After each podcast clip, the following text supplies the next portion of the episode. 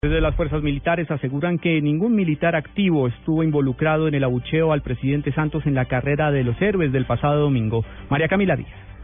Hola, buenas tardes. Luego de un análisis exhaustivo de las cámaras de seguridad y de los organizadores de la carrera de los héroes que se realizó ayer en el occidente de Bogotá, hasta el momento las fuerzas militares han confirmado que no se ha detectado ningún miembro de la fuerza pública activo que hubiera participado de la rechifla al presidente de la República, Juan Manuel Santos, en la Plaza de los Héroes Caídos.